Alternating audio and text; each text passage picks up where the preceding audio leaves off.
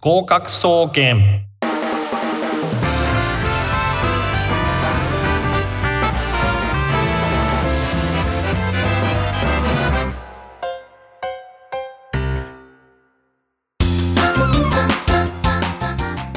皆さんこんばんは。19時になりました。合格総合研究所略して合格総研の時間がやってまいりました。私は月前半担当の渡辺敦です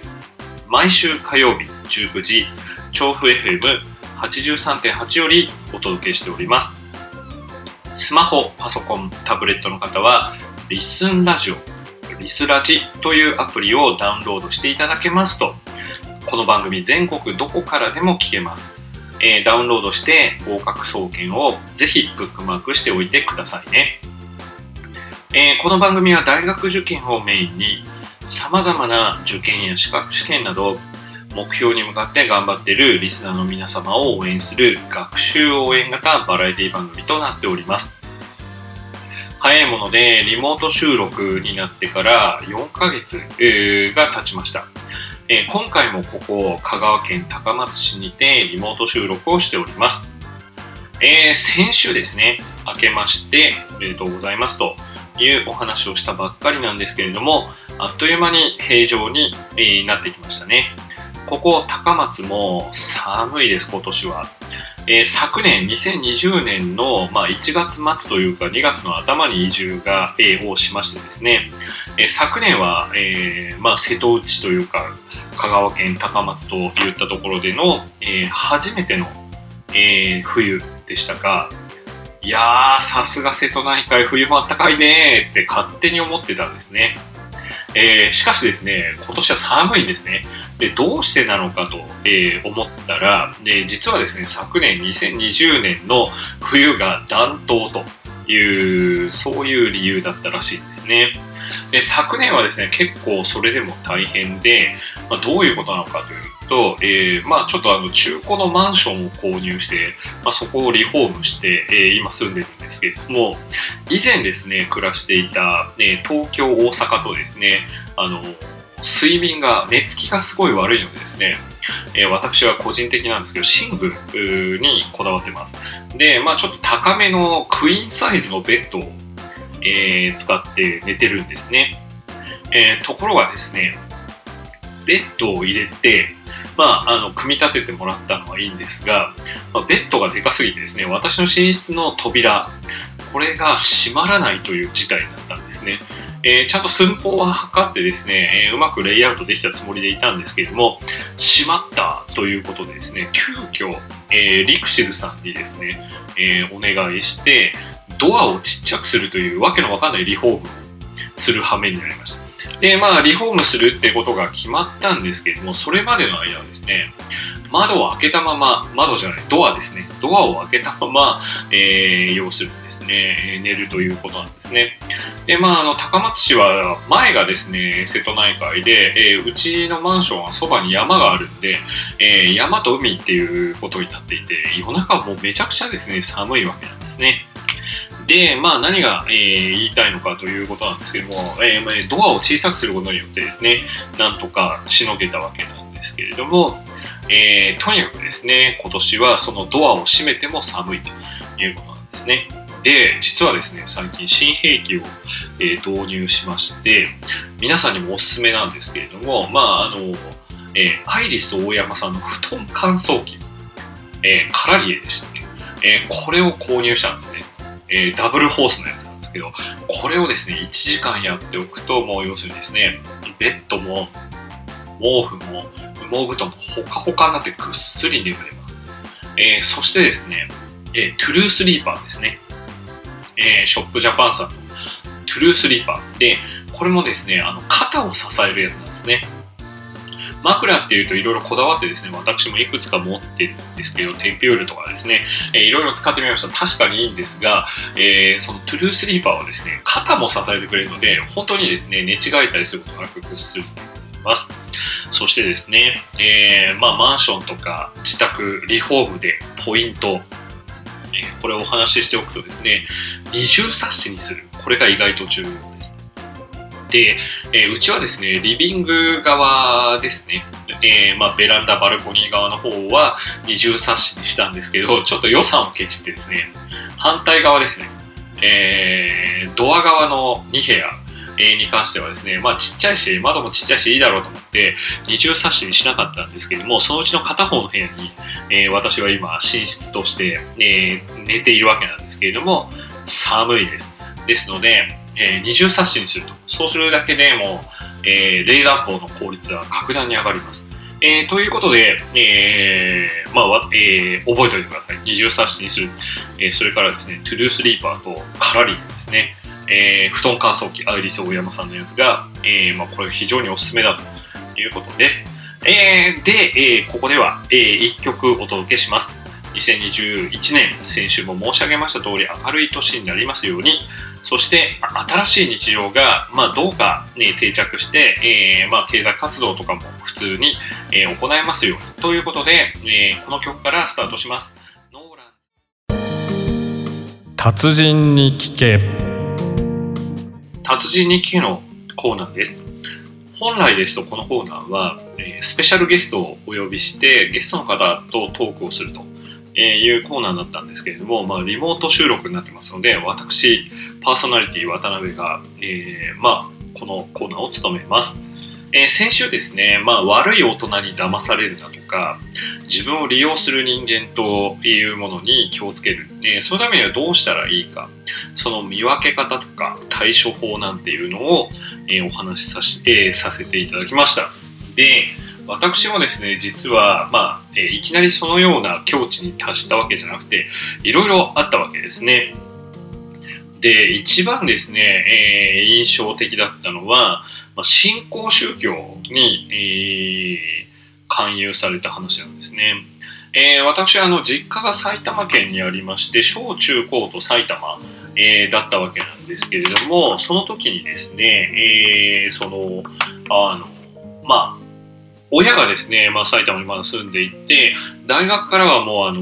えー一人暮らしといいますか、えー都内に下宿をして、えーいたわけですね。まあちょっとあの埼玉といってもですね あの北の方だったので北の方なのかなまあ、どちらかっていうと、あの、栃木寄りの方だったので、まあ、ちょっと、えー自転えー電車で通学するには、かなり遠い距離だったんで、まあ、一人暮らしを、えーしてたわけです。で、まあ、そんなですね、大学2年、20歳になるかならないかぐらいの時なんですけれども、小学校の友達から連絡があって会いたいっていうことをですね、えー言ってたから連絡先を教えたよっていう、えー事後報告が母親から来たんですね。まあ、この人はですね、自分の親ながら、えー個人情報とか、そういうもの、機密とかって言ってもどう考えてるんだろうっていうふうに、えー私は個人的にその時思ったんですけれども、まあどうせですね、まあうちの母親なんかはですね、まあそんなこと言ったって、えーわけわかんない反論をするんで、まあこれから教えないでねと。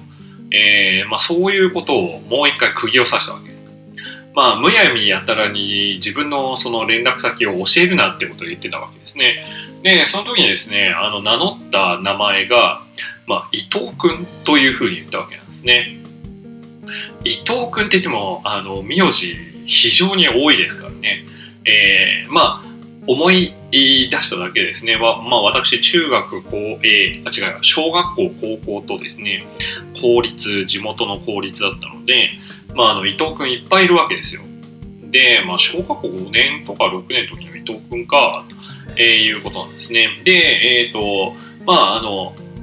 一人暮らし先の、えー電話番号を彼が知ったわけですね。で、突然やっぱりですね、電話かかってきたわけですね。いやー、渡辺君久しぶりだよ、伊藤だよ、とかっていうわけですね。で、ああ、伊藤君かって言ったんですけども、もう、えー私の頭の中ではですね、電話を受けながら何人かの顔が浮かび上がって、えいるわけです。どの伊藤君だろう伊藤 A なのか B なのか、伊藤 C なのか、伊藤 D なのかよくわかんないんですよ。で、えーいや、会いたいね、久しぶりだね、ちょっと東京の方に来てさ、みたいなことを言っていて、まあ埼玉と東京だから、まあ東京の方に来るっていうのは、ね、そんなに大変なことじゃないですね。まあ、埼玉県人は荒川を越えて、まず赤羽、その次は池袋、新宿というふうに上がっていくわけなんですけども、まあ通常ですね、そのぐらいの距離ですと、まあ、あの、通勤通学っていうのはするっていうのは結構いますので、まあ、あるいは上野とかですね、そっち方面なんですが、ふーんって感じなんですけど、いや、会いたいねということを妙に明るい調子で言うわけですね。いやまあ、あの男性なんですけれども、いや、こんな友達いたかな？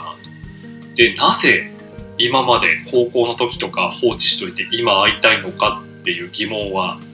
えー、あったんですけれども、まあそこまで言うなら会おうかということで、もう今でも忘れないんですが、新宿のアルタ前に、えー、約束したんですね。えー、会おうと。日時を決めて。え、で、まあ、あのまあそんな変なことにはならないだろうと思ってたんですけれども、もしかするとですね、え、まあ、マルチビジネスっていうんですかね、あの、ネズミ講みたいな、そういうビジネスなのかなとか、まあ、宗教の勧誘かなと。えー、水とかですね、壺で飲むと元気になる水とかですね、えー、拝むと、えー、体がみるみる良くなる壺とか売られるんじゃないかと。えー、いうことで、まあ、ちょっと友達と相談したら、いや、それは絶対やばいと。ね、え、友人が言うわけです。で、それはもう私の直感通りだったので、まあ一応ですね、えー、何事も下調べが、えー、とても重要なので、まあその、洗脳とか信仰宗教の、えー、恐怖とかですね、まあそういう勧誘とかそういったものの本を図書館で一通り読んで、撃退マニュアルみたいなものを自分の頭の中で作った上で、その週末ですね、えー、アルタ前に行くわけです。でこちらの方としてもですね、えー、その頃は、えー、まあ、あの小平市に住んでたので、まあ、結構新宿に出るって言っても結構しんどいわけですね。まあ、しんどいって言っても、まあ、えー、なんですか、西武新宿線乗ってみたいな感じなんですけど、まあ、それで会いに行ったわけです。するとですね、普通はなんか待ち合わせして会いたいねってえー、いうことで、えー、誰かなと思って、伊藤 A なのかな伊藤 B なのかな伊藤 C なのかなそれとも D、E とか、いろいろ考えてたんですけれども、衝撃の事実が、えー、訪れるわけなんですね。で、それは一体どういうことなのかっていうことなんですけれども、普通、待ち合わせを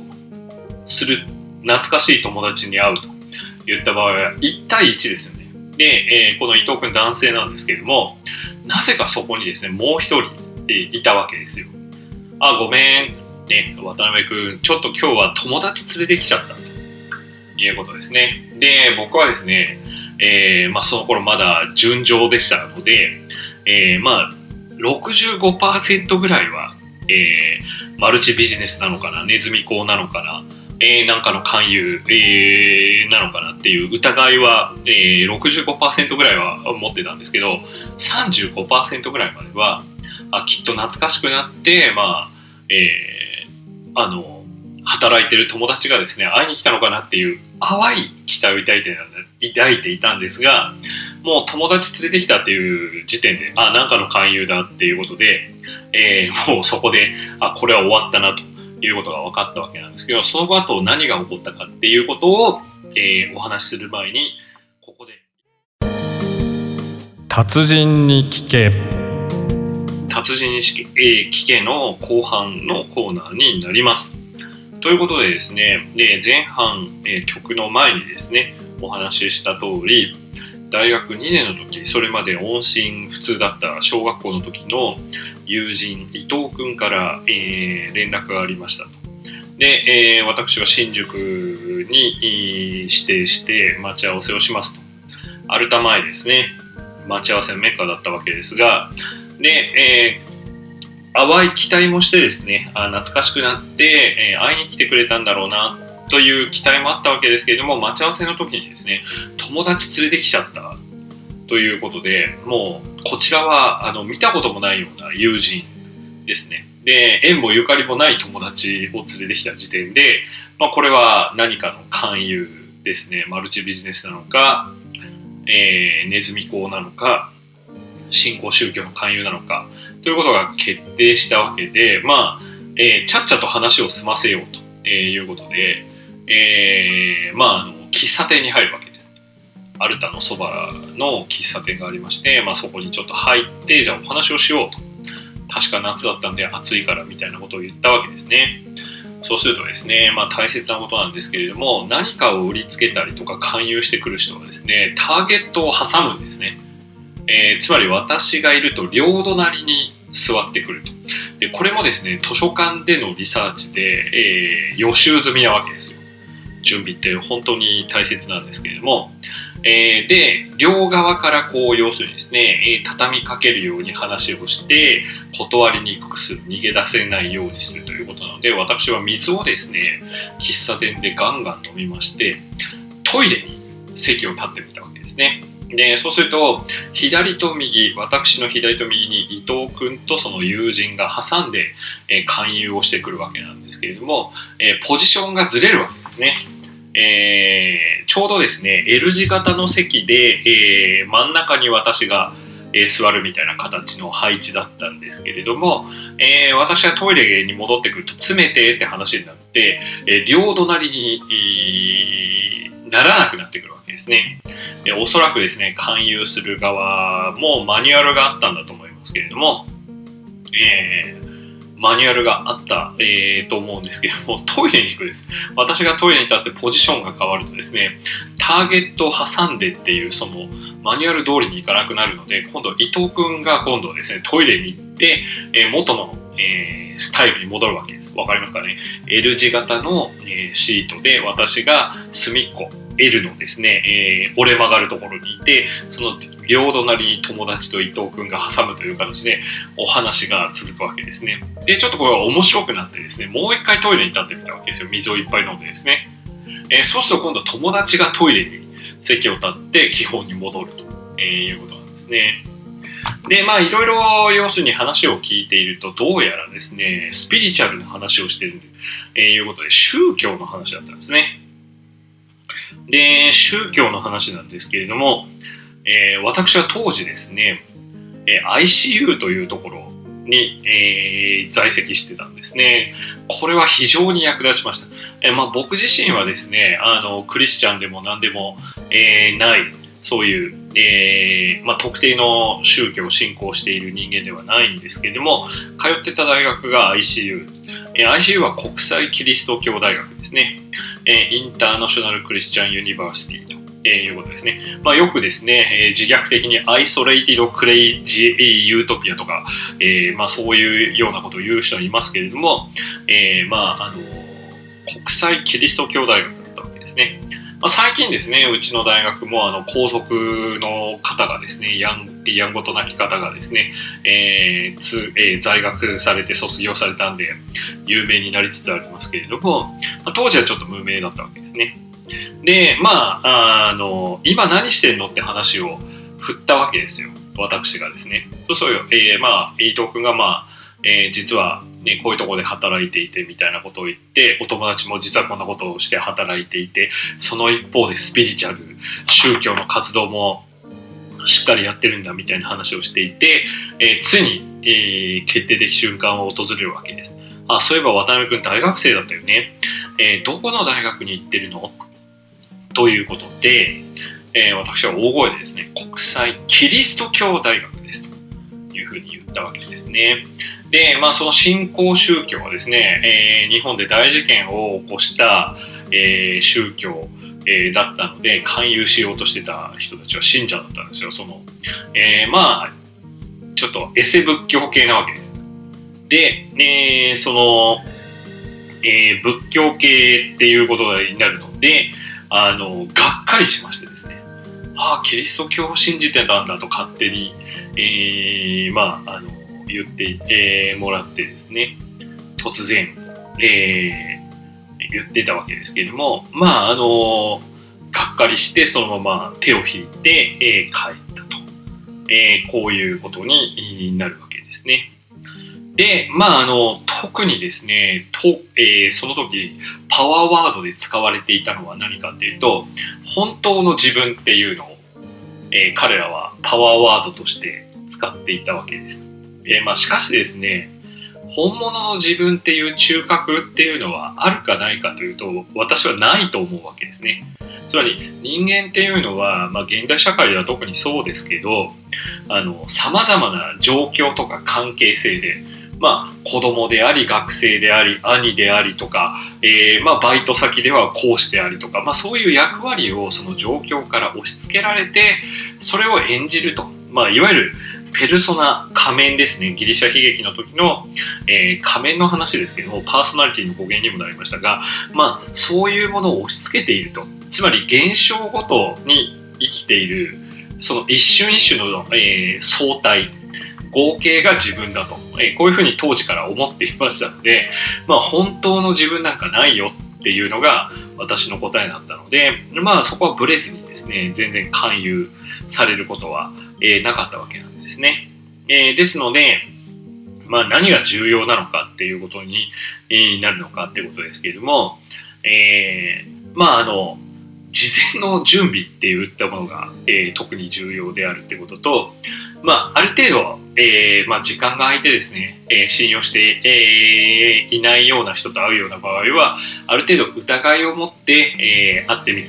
ということが重要なのかなということになります。皆さんのエピソードなどあったら番組宛てに送ってください。えー、宛先はエンディングで申し上げます。ということで、合格、あ、すいません、間違えました。達人に聞けのコーナーでした。そろそろお別れの時間がやってまいりました。あっという間の30分でしたね。えー、合格総研ではお便りを募集しております。番組の感想、悩み事、相談などをどしどし送ってください。宛先はメールアドレスすべてアルファベットの小文字で g-o-k-a-k-u アットマーク m-u-s-i-c-b-u-n-k-e-r.com 合格アットマークミュージックハイフンバンカー .com となっております。えー、私が解説しておりますアメーバブログある予備校講師の日常バージョン2というブログがあります。えー、セミリタイヤの日々、えー、など、えー、見た本やあ、見た映画や読んだ本の紹介なども、えー、ございますので、毎日、ほぼ毎日更新してますので、ぜひご覧ください。こちらのメッセージ送信欄からでも大丈夫です。ツイッターもあります。合格総研ですね。と検索していただくと、私と、えー、もう一人のパーソナリティ、中野秀人さんの、えー、アカウントが出てきますので、こちらの方もフォローをお願いいたします。なお、ミュージックバンカーと検索していただくと、えー、公式ウェブサイトトップページ、ラジオ番組一覧に宛先へのリンクございます。こちらからも送信可能です。えー、私が執筆しました参考書、大学受験自由英作文がスラスラ書ける本、換気出版。こちらも好評発売中です。えー、自由英作文どうやって発想して書いていくかというプロセスを、まあ、和文英訳ですね。日本語を言い換える力、えー、言い換え力といったものを使って丁寧に、えー、プロセスを表現しました。類書にはないと思いますので直前期、えあるいは英検の自由英作文対策にぜひお読みください。ということで今週はここまでです。お相手は私渡辺敦でした。この後、えー、30分からはドリームワークスをお送りいたします。えー、それでは来週またこの時間にお会いしましょう。さようなら。